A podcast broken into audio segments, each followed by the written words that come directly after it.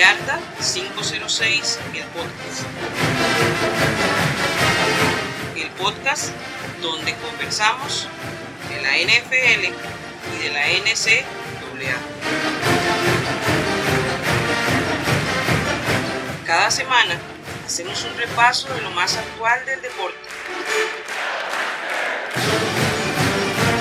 El gato Moriuper, junto con Albert, los invitamos a acompañarnos. Comenzamos.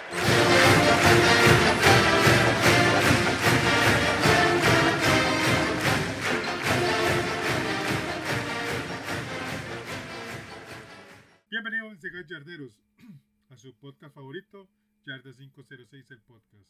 El único podcast que no solamente habla del fútbol profesional, de la NFL, sino que también habla de la NCAA, del fútbol colegial. Hoy pues con semana atrasada, porque unos temas ahí gatunos se interpusieron. Pero bueno, ya venimos con mucha información, con muchas cosas. Y por supuesto les presento a mi amigo y compañero, don Albert Murillo Ávila. ¿Cómo va todo, don Albert? Bueno, gato, y hola a toda nuestra audiencia. El día de hoy tenemos un programa muy, muy interesante con bastantes marcadores que hablar, con bastantes cosillas. Bueno, una en especial que ocurrió eh, durante el desarrollo de esta semana 2 del college football, que estuvo muy lleno de offsets, de partidos en overtime. Verdaderamente este año los programas se ven muy comparados. Por lo menos le están poniendo más ganas sí. Más allá de que normalmente ganan los, los de siempre, este, por lo menos si usted ve que hay más ganas, más deseos de, por lo menos dar, dar pelea, que es al final lo que uno quiere. Porque ya habían partidos que eran medio bodrios, ¿va? Sí, no, claro. Entonces, por ahí, por lo, menos, por lo menos los partidos más importantes que, que haya una competencia. Exacto, exacto, exacto. Bueno, Albert, si querés vamos a los, a los marcadores, ¿qué te parece? Claro, empecemos. Bien, este, Alabama va a visitar a, a Texas y se lleva un buen susto, don Albert. se lleva una victoria de 20 por 19, pero a duras penas. Sí, no, verdaderamente Alabama yo no lo vi contundente hasta el final del partido, ya en el, en el cuarto cuarto. Eh, lamentablemente lo que fue Texas, sus dos mariscales de campo eh, sufren lesiones. Bueno, el que Edwards, que era el titular, eh, salió del juego y creo que le pronosticaron una lesión de seis a ocho semanas fuera de, de los emparrillados para la Universidad de Texas. Lástima porque el muchacho se vio que lo estaba haciendo bien, estaba administrando bien el juego. Y el otro mariscal de campo de apellido Cart también se llevó un golpe en la pierna que eso, Hudson Cart, se llevó un golpe en la pierna que hizo que no pudiera tampoco, eh, eh, sí continuó, obviamente terminó el juego, pero con muchas limitantes. Eh, lo que provocó que al final Texas tuviera que explotar mucho gato, lo que fue el, juego por tierra con Villan eh, Richards, eh, Robinson, perdón, Villan Robinson, que es prácticamente una de sus principales armas ofensivas. Entonces tuvieron que jugar mucho por tierra, verdaderamente Alabama no mostró mucho, Texas lo que sí presentó fue una defensa bien férrea, una defensa que, que no le dio muchas ventanas a Alabama. Y otra cosa que perjudicó mucho a Alabama, Gato, y es eh, en el lado de los, de los penaltis. Tuvieron muchos penaltis que a la larga también les pasaron factura y por poquito pierden el, juego. Al final, eh, Bryce Young, por ser ganador Heisman, se pone la capa de superhéroe, eh, guía el último drive que hace que Alabama gane, pero verdaderamente Alabama, si tal vez Edwards hubiera jugado en Texas, otra historia estaríamos contando el día de hoy. Totalmente de acuerdo. Si Edwards hubiera jugado, eh, Alabama no gana. lamentablemente. Y, y, y mae, yo te voy a decir, fue una jugada sucia, mae. O sea, como lastiman a Evers, medio sucio, pero bueno. Recordar que en, la, en el college hay un poco más de libertad. Eso en la Sí. NFL hubiera sido taunting. Se lo aseguro. Ah, no, totalmente. Totalmente. En la NFL hubiera sido eh, roughing the passer. Tal vez eso sí es, eso es de las cosas bonitas que todavía tiene el college football. No, no es, o sea, hay, no se ha amañado todavía por el negocio. Podríamos decir que es el deporte en su estado más puro. Sí, pero digamos que ese tipo de cosas le quita un poco de vistosidad, porque al final Texas termina por no competir por exactamente esa razón. Pero entonces Sí. ahí es donde uno dice, ¿dónde está el límite entre perder la vistosidad y dejar el juego espectacular, rudo? Exacto. Pero bueno, eh, eh, en todo caso, yo no siento tan, por lo menos en las primeras semanas, no siento tan fuerte a Alabama. Este, a pesar de todo, no, no han sido dos partidos contundentes, por así decirlo. Han sido más dudas que otra cosa. No, gato, y verdad. pero ahí va. Y verdaderamente, gato, si vos te pones a analizar la situación, man, el único equipo que sí se ha visto, o sea, que uno llegue y dice, man, wow, es Georgia. Sí, sí, sí. Sí, sí, nada más. Después de ahí, Alabama. Bueno, un poco, un poco Ohio State, pero ahorita hablamos de Ohio State. Pero Sí, realmente, a ver, hay- que acordarse que los favoritos, entre comillas, son Alabama y Ohio State. Ok, nadie da un 5 por Georgia. O sea, Georgia Ujú. lo habían descartado desde que ganó el campeonato nacional. O sea, desde, terminó el, el, el- el partido del campeonato nacional y todo el mundo dice la próxima final es Alabama Ohio State y uno, pero, mae, o sea, tenemos un rey ahorita ni siquiera lo han matado viejo tranquilos. Pero bueno por ahí va el tema.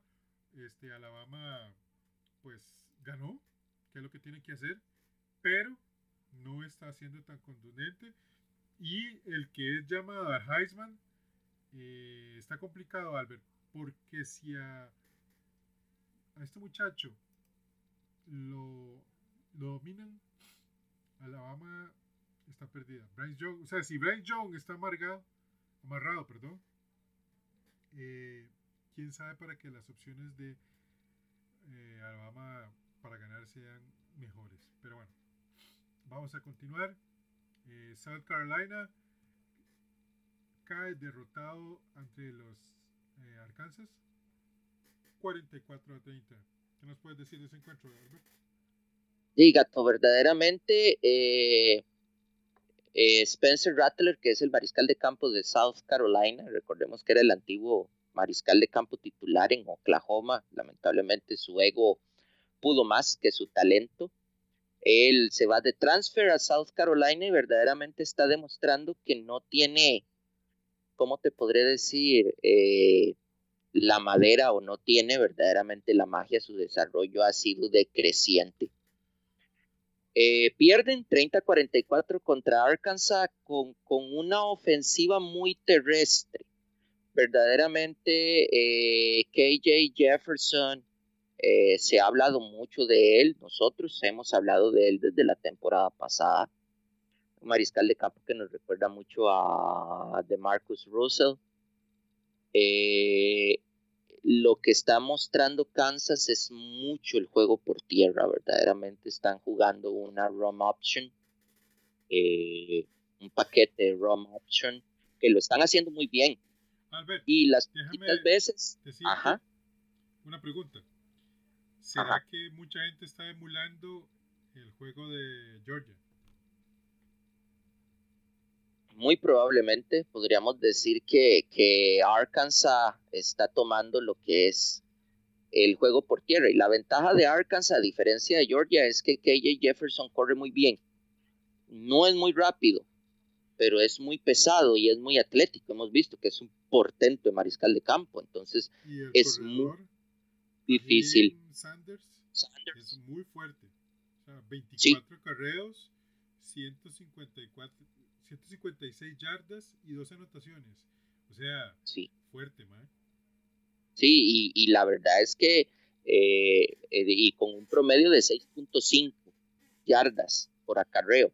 Y eso es algo muy importante. Un, un corredor, un running back que te promedie arriba de 5 yardas por acarreo es un running back ya, gato, es un running back ya de, de, de, de, de, temer, ¿verdad? Ya es un running back que tenés que... Estamos hablando de que en un down prácticamente estás avanzando la mitad de, la, de las yardas. Exactamente, exactamente. Entonces, verdaderamente el juego de Arkansas fue un juego muy por tierra. Tiene ese plus que tal vez no tiene, eh, no tenía Georgia el año pasado, gato, de que juegan, de que eh, Stepson Bennett, vos sabes que no es un, es un prácticamente un, mariscal de campo, un, lo que se conoce como un game manager, ¿verdad? Que es, muy bueno manejando el juego. No es un élite, pero tampoco es, es un mariscal de campo malo. Y aún así, eh, estamos hablando de la ofensiva de Georgia el año pasado. La ofensiva que está presentando Georgia este año es muy versátil, verdaderamente muy versátil, muy movida. Sí. Como mencioné, en, fue, yo creo que fue en el, en el podcast de, de EZ College, que lo recomiendo que lo escuchen también los dos programas que sacan por semana, a mí me recordaba mucho el, viejo eh, Patriots en la época en que estaba Hernández y estaba Gronkowski y estaba Wecker, este, un, juego de pases cortos, un juego rápido de pases cortos, eh, corredores que también podían recepcionar. Entonces está viendo una, una ofensiva muy versátil de Georgia este año, a comparación del año pasado. Yo verdaderamente siento que si Georgia hubiera usado esta ofensiva el año pasado, hubieran quedado todavía campeones más sobrados de lo que quedaron. Sí, sí, sí. Pero bueno, alcanzas, alcanza la victoria y está 2-0 eh, y 1-0 en su división, lo cual es muy bueno para ellos. Spencer Rattler, pues no es que lo ha hecho mal, la verdad el caso es que tampoco es como que lo haya hecho mal, sin embargo para las expectativas que se tienen de este muchacho, pues no es tanto, no es tanto. Pero bueno, continuamos con los partidos del fin de semana.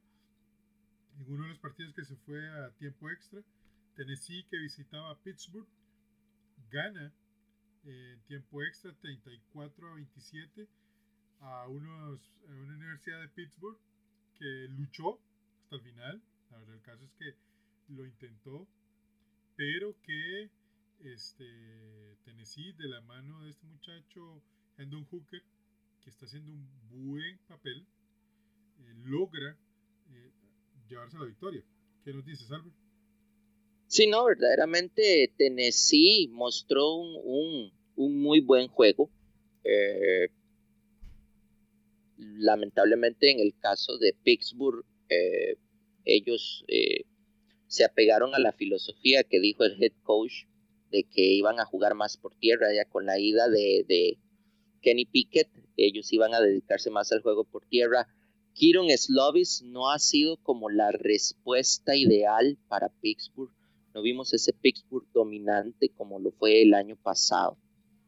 Eh, siento que les está eh, faltando eh, garra en ese aspecto. Y al estar jugando, al estar propiciando gatos, vos lo sabes muy bien, porque sos un gran conocedor del deporte cuando vos vas a tener una filosofía de juego por tierra, tenés que tener una muy buena defensa.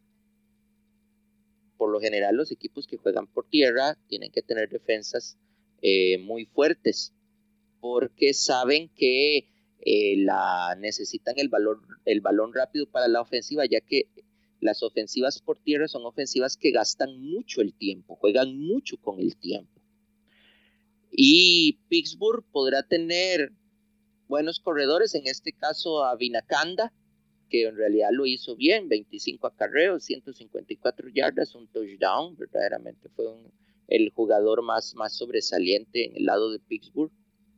Pero si no tenés una defensa fuerte, eh, no podés sacar el juego. Tennessee mostró un juego más equilibrado, un juego balanceado, pero al final se duermen en los, en los laureles, eh, más que todo en el cuarto cuarto, solo anotan tres puntos y Pittsburgh anota diez, pero al final ya en el overtime Tennessee logra eh, su, un touchdown, Pittsburgh trata de empatarlo y no pudo, entonces prácticamente el marcador eh, refleja lo que fue el juego y creo que ya Pittsburgh para este año, por lo menos pensando en ámbitos nacionales, creo que lo podríamos dejar descartado.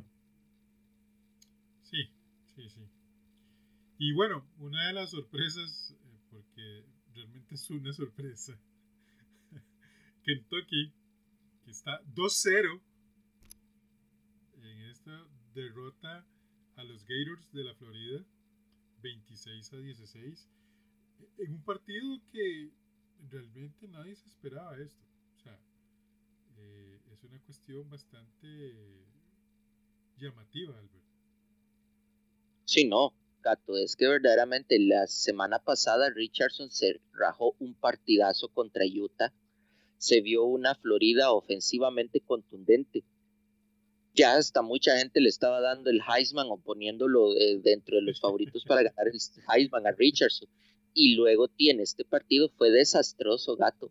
Pases mal dados, eh, intercepciones, pases que no llegaban eh, con fuerza a sus receptores. Entonces estamos viendo que prácticamente Richardson es un, es un scramble quarterback puro.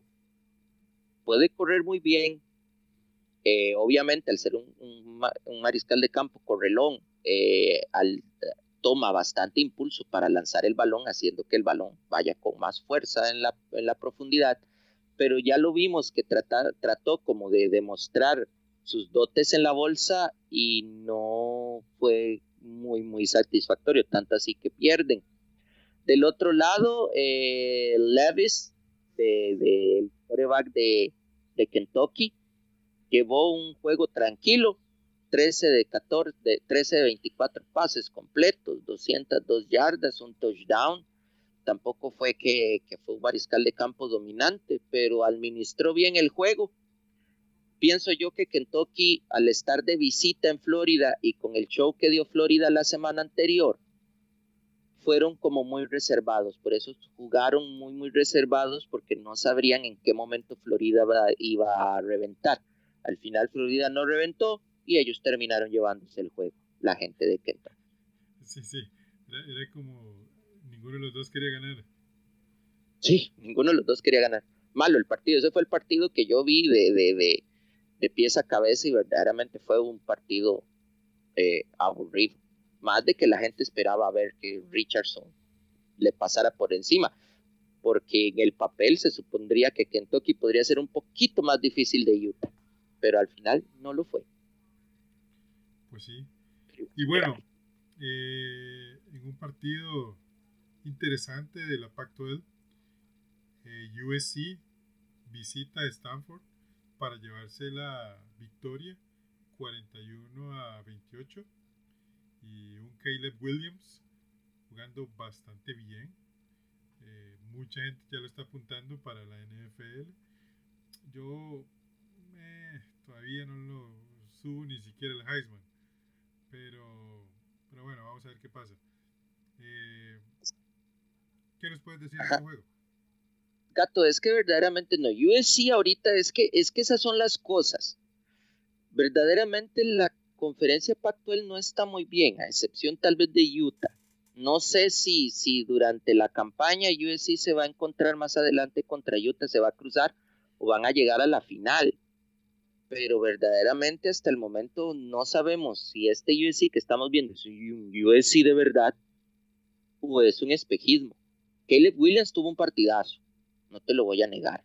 Verdaderamente tuvo 20 de 27 pases completos, 341 yardas, 4 touchdowns. Eh, tenemos también, Gato Uno, un, viejo conocido de nosotros, porque prácticamente lo alabamos mucho el año pasado. ¿Te acordás de, del corredor que tenía Oregon, el famosísimo Travis Dye? Que nosotros lo poníamos un buen corredor complementario. Verdaderamente llegó a USC y Lincoln Riley lo está explotando muy, muy bien. Tuvo 14 acarreos y 105 yardas. Verdaderamente jugó muy, muy bien. Tuvo un touchdown. Y por último tenemos a Addison, el receptor, que tuvo 7 recepciones, 172 yardas, 2 touchdowns. Como vimos, como vemos, este USC dominó tanto con receptores, tanto en el juego con tierra y tuvo un mariscal de campo muy competente. Pero también hay que recordar que este staff, Stanford no es el Stanford de antaño, no es ese Stanford de Harbaugh, no es ese Stanford de Andrew Locke, no es ese Stanford de McCaffrey es un Stanford muy diezmado, entonces por eso es que digo que es un espejismo. Se está viendo muy bien, yo sí se está viendo muy bien. Ahorita es el número 10 de la nación, yo creo que no subió, está en el 7, creo. Bueno, ahorita vamos a, repasar el, el, el, ranking, pero habrá que esperar a ver qué depara el programa. Pero si USC sigue como va, podríamos verlo agarrar el cuarto pick para ir a, a, postemporada en los, en los playoffs. Sería importante, por lo menos para, la, para el área de California. Hay que recordar que hay mucho dinero, o sea, incluido los Chargers, incluido los Rams. Entonces, por ahí va, por, ahí va el tema. Eh, continuamos con Baylor, que va a perder a de BYU este, 20 a 26. ¿Qué nos dices? No, verdaderamente Baylor, Baylor y BYU son equipos muy comparados, son equipos que no tienen grandes estrellas, pero sin embargo con, con los elementos que tienen eh, lo hacen muy bien. Yo veo a Baylor y a BYU como la aplicación en college football del famosísimo Moneyball. No tengo grandes estrellas, pero escojo ciertos elementos claves en ciertos puntos del juego que al final en un conjunto equivaldrían como tener una superestrella, que es, es lo que apuntan Baylor, BYU y Utah.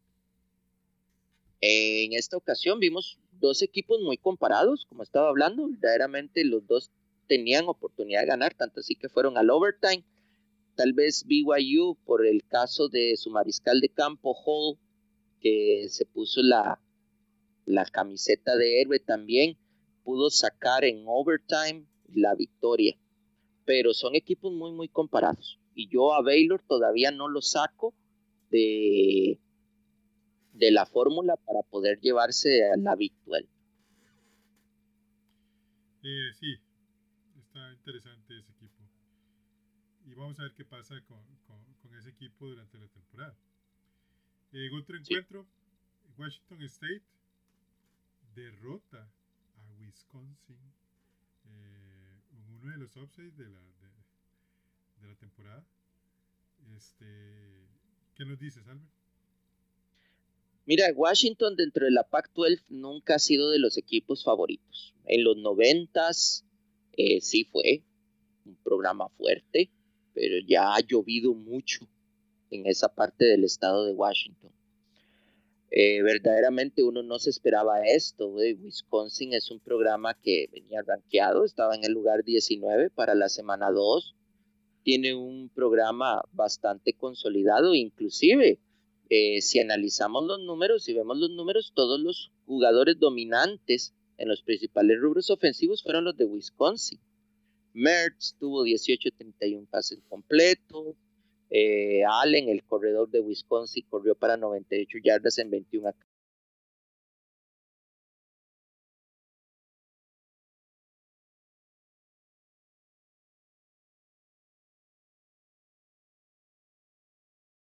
Fue un equipo que verdaderamente dominó, pero en la parte donde tendría que concretar, que era con los touchdowns, no lo hizo porque mira que Wisconsin solo jugó en el segundo cuarto.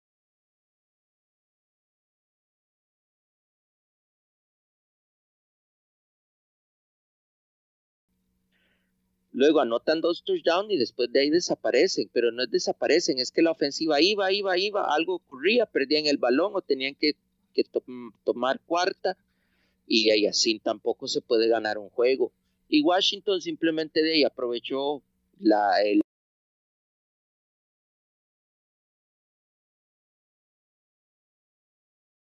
De, hecho, Wisconsin solo anota en el segundo cuarto. Sí, exactamente, solo en el segundo. Y después de ahí se les olvidó que tenían que hacer puntos. Sí, no, después de ahí se olvidaron hacer puntos. Verdaderamente fue una semana larga en el estado del queso y el tejón. Pero ya oh, sí. en el otro programa seguiremos. ¡Saludos, falsos! Y en el último eh, offset que vamos a analizar en este programa, este, Texas Tech derrota a Houston. 33 a 3 en tiempo suplementario. En tiempo extra. Eh, verdaderamente, Gato, Houston son, fueron de esos equipos que podríamos mencionar como un equipo bust, verdaderamente un equipo espejismo. Eh, lo vimos iniciando su campaña con UTSA. Fueron a overtime, ganan de milagro. Llegan contra Texas Tech, eh, van a overtime y en esta ocasión pierden. Eso refleja que verdaderamente Houston le falta, le faltaba esta temporada garra y se está demostrando, ¿verdad? Perdiendo contra Texas Tech, que dentro de la conferencia Big 12 no es un, un equipo grande. En realidad el juego estuvo muy comparado. Al final es que Houston le pone eh, la carne al asador y, anota 10 puntos, mientras que Texas Tech solo logró 3, pero al final Texas Tech se termina llevando el juego. La Universidad de Pat Mahomes terminó con victoria este sábado que pasó.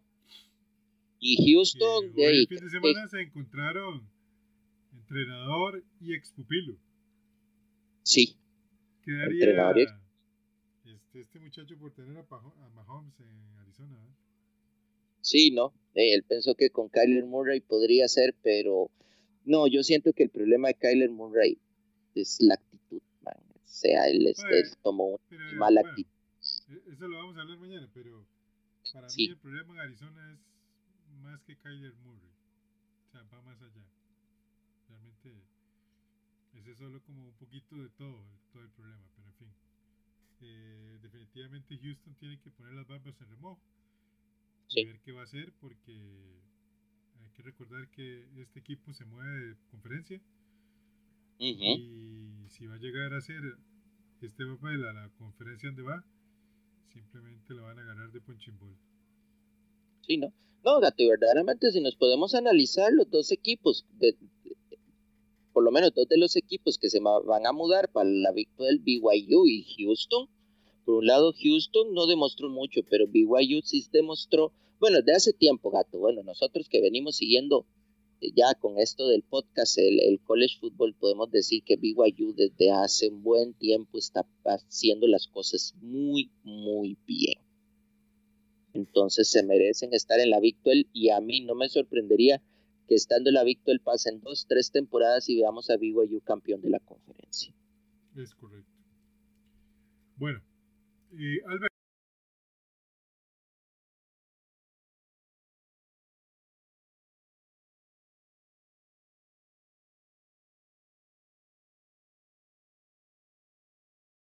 El hecho de echarlo vaya a hacer que el equipo encuentre algo, o más bien se caiga.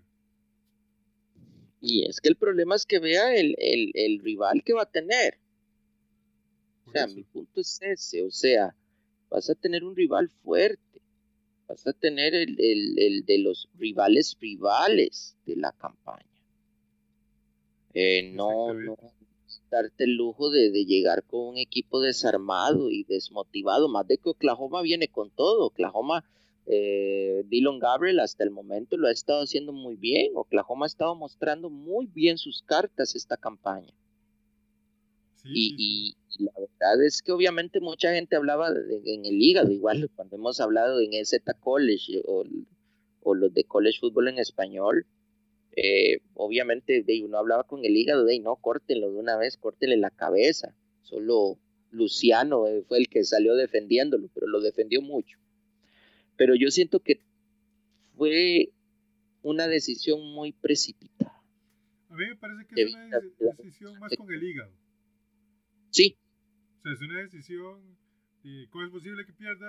Y, hay presión, y no pueden mantenerlo y pa, vámonos. Pero realmente es eso, o sea, es una decisión con el hígado, no es una decisión inteligente. Pero bueno, ahí vamos a ver qué pasa. Este, total, ya lo despidieron. Vamos a ver qué va a suceder con este caballero ilustre. Don Albert, vámonos con el AP Pool.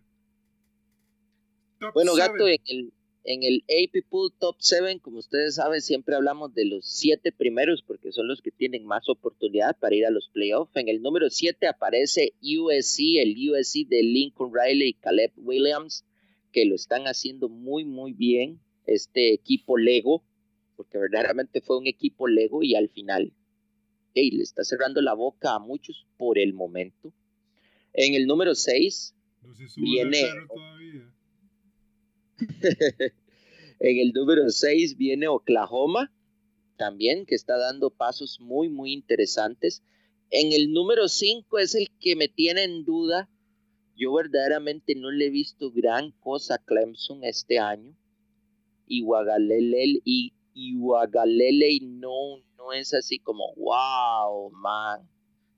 Eh, en Clemson, sin embargo, ahí lo están poniendo. Ese sí es un, espejismo. En algún momento le arrean como, como la foto de una vaca que está en un techo. ¿eh? Nadie, nadie sabe cómo llegó ahí. nadie sabe cómo llegó ahí. Verdaderamente. Nadie sabe cómo llegó ahí, pero ahí está. En el número 4, Gato, otro que pensábamos que, que no iba a ser gran cosa, que otro que habíamos enterrado, que los medios estaban enterrando. Michigan se está viendo muy bien verdaderamente los dos juegos que ha jugado Michigan se ha visto muy bien y están en el número 4. Y la competencia y con Kate Namara y el otro muchachito, este, ¿cómo se llama? McCarthy. McCarthy está interesante. Van, sí. Yo pensaba que llegaban y decían, no, es que hay que ver cuál vamos a dejar de titular. Y yo digo, no, se haga la barba en seco. Ya me imagino lo, cómo están los dos. Van, y fue todo lo contrario. O sea, pues puedes cerrar con cualquiera de los dos. Sí así como está hoy Michigan, pues puedes jugar con cualquiera de los dos. Es correcto. No sé cómo, cómo van ya y al final yo creo que Harbaugh va a tirar la moneda o el primero que haga una intercepción. sí, sí, sí, y ponemos de backup. va, va, a poner a jugar el primero, el segundo, cuarto uno y cuarto, cuarto otro. Sí, verdaderamente. Yo, yo siento que, que por cuestión de edad yo pondría más a McNamara, más como por, por el hecho de derecho de, piso. Y McCarthy lo reservaría para el año que viene. Lo puede draftear. Sí, eso sí. Bueno, vamos a ver, en el número 3 tenemos a Ohio State, que ya en este partido contra Arkansas State se vio el Ohio State que esperábamos la semana antepasada o la semana pasada, perdón, contra Notre Dame. Esperábamos el Ohio State que sí salió.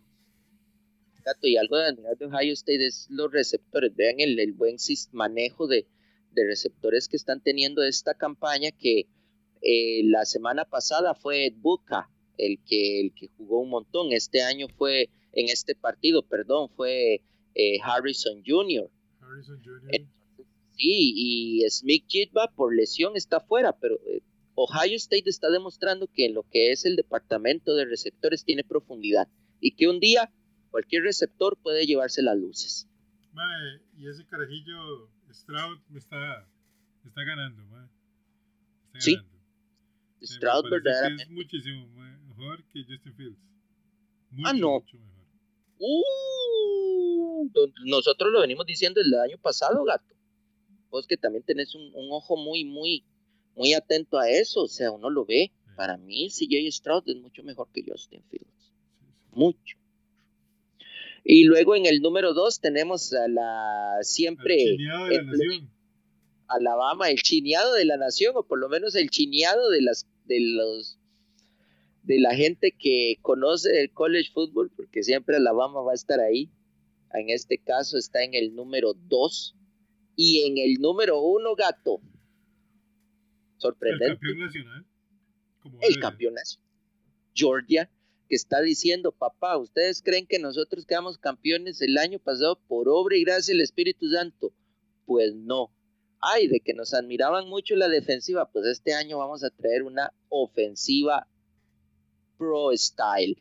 Y es que Georgia está jugando una ofensiva pro style, donde le lanzan el balón a cualquiera, pases cortos, un juego rápido, cuando te das cuenta están en la, en la zona de, anotación tuya y cuando te das cuenta te metieron un touchdown. y no sabes si van a pases, si van a correr y etcétera, aquí y allá, verdaderamente. Y Stepson Bennett no es la gran cosa. Si Stepson Bennett saliera para el draft, muy probablemente saldría en sexto o séptimo, pero de que es el mariscal de campo que en este momento necesita Georgia y está llevando bien a Georgia, lo es. Entonces, felicidades para el campeón nacional en el número uno y muy probablemente, y esperemos, si sigue así, va a llegar como número uno a los playoffs. Es correcto, mi estimado amigo. Y bueno, vamos con los juegos importantes para la próxima semana. Y empezando fuerte, vamos con el Big Noon Saturday. Este, un partidazo, al menos en el papel, porque Oklahoma va a visitar a su viejo rival, a Nebraska, van a ir al Memorial Stadium eh, en Lincoln, New England. Señores, este va a ser un señor partido, por lo menos en el, en el ambiente. Sí, no, verdaderamente. Yo en lo personal, hay que hablar por la consistencia y todo, o sea, Nebraska llega con, una llanta ponchada, llega sin, sin conductor. Y un Oklahoma que viene con todo, entonces muy probablemente Gato Oklahoma va a terminar llevándose ese juego. Y por gorreadita, tal vez unos 14 o 21 puntos arriba. Ok. Eh, podríamos eh, hablarle a don Enrique que nos dé una previa. no, después del partido después del partido. Habría que ver, lograrle una entrevista, sacarle una entrevista o que en el próximo programa venga con, nosotros. En Oregon, en el Autzen Stadium, Oregon, los Ducks reciben a Big YU en un encuentro muy interesante, Albert, muy interesante este partido. Sí, verdaderamente Oregon no ha demostrado nada esta campaña sin embargo está en el número 25 eh, y va a llegar contra un BYU que es un equipo muy, muy compacto. Yo en lo personal, a lo que he visto, le doy el triunfo a BYU. BYU. BYU. Ok, ok. Este, ¿No confías en el, quarterback de Oregon? no, te ya, de la Bonix neta. Bo, me decepcionó, man, en los últimos partidos, en el último partido me decepcionó y yo, ¿qué, man? Si hace dos temporadas yo hablaba maravillas de ese man. Y es lo que no entiendo, porque Bownix tiene un Iron Bowlet debajo del brazo, que se lo sacó a Alabama.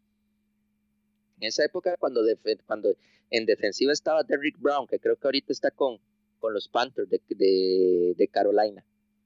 Pero de ahí, lamentablemente, el muchacho vino para atrás y ahí y en Oregon no está dando el do de pecho. Bueno, en el Jordan Hare Stadium de Auburn, Alabama, el equipo de Auburn recibe a los Nittany Lions de Penn State de mi amigo Albert Murillo. Bueno, Penn State está en el lugar 22 de la nación, ha tenido un muy buen inicio en contra de cualquier expectativa, en contra de mis expectativas.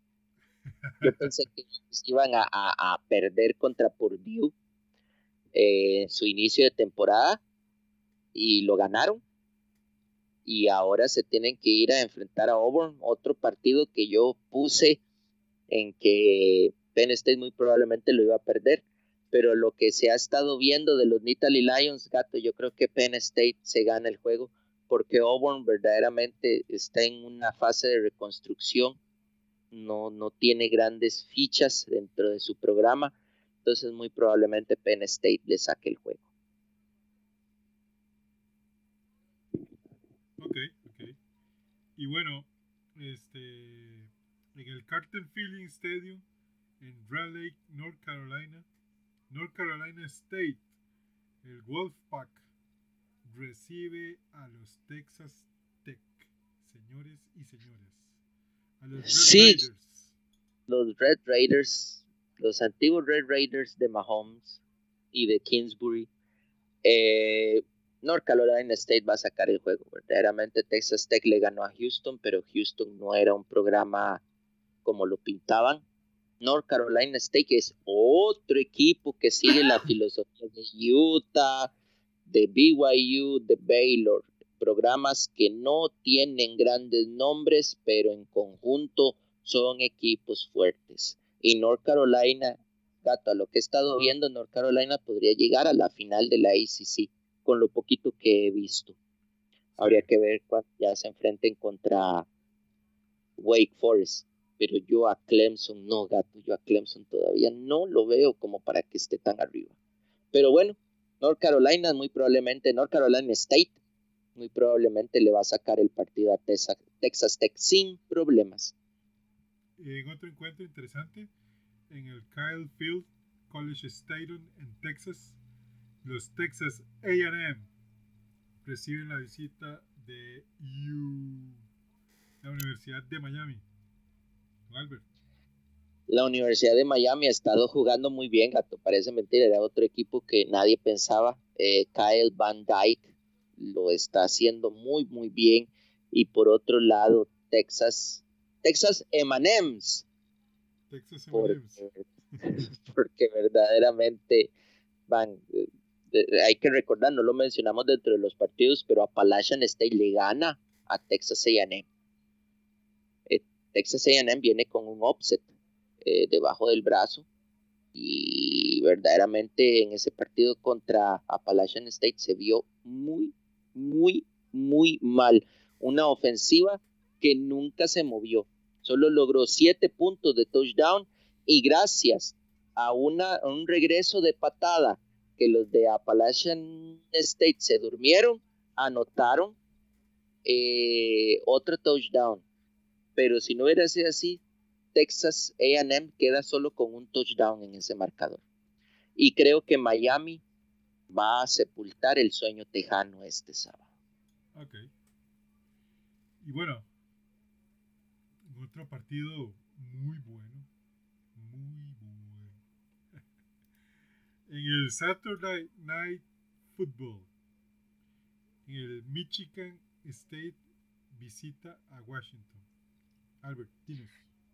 Sí, gato, verdaderamente en el Saturday Night Football, el prime time de los prime time, sábado por la noche, Michigan State, los Spartans se van a agarrar contra Washington. Verdaderamente el, el juego o la vez que yo tuve la oportunidad de ver a Peyton Thorne, el mariscal de campo de Michigan State, me gustó mucho cómo jugó. Eh, presentó cosas muy, muy buenas.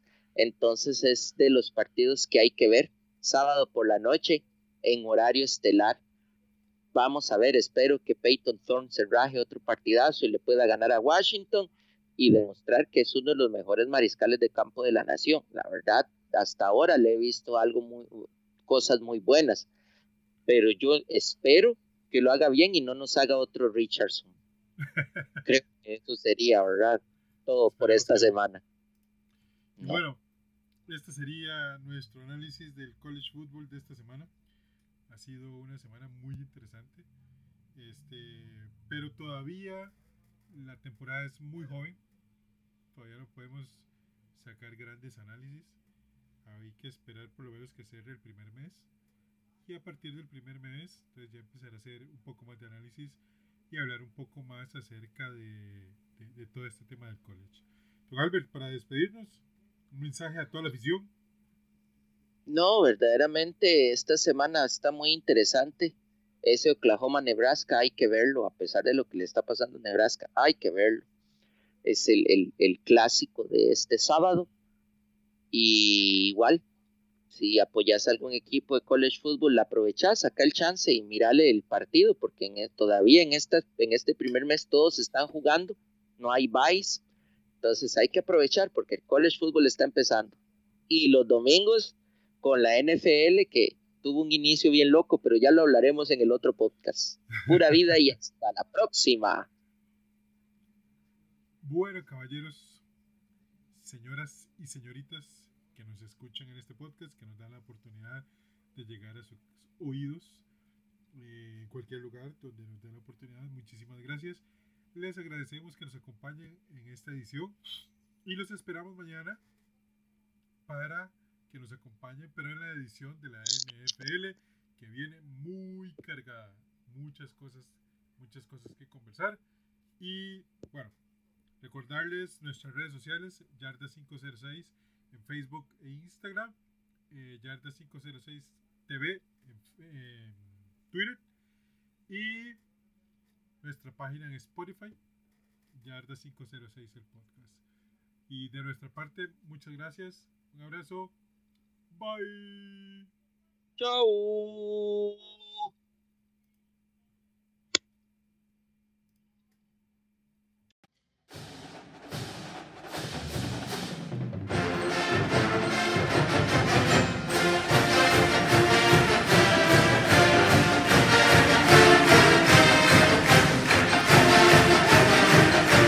Muchas gracias por escucharnos.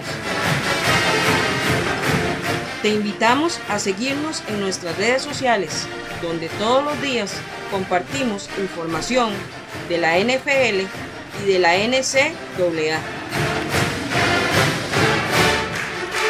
Ayúdanos a crecer compartiendo el podcast con tus amigos. Hasta el próximo programa de Yarda 506, el podcast.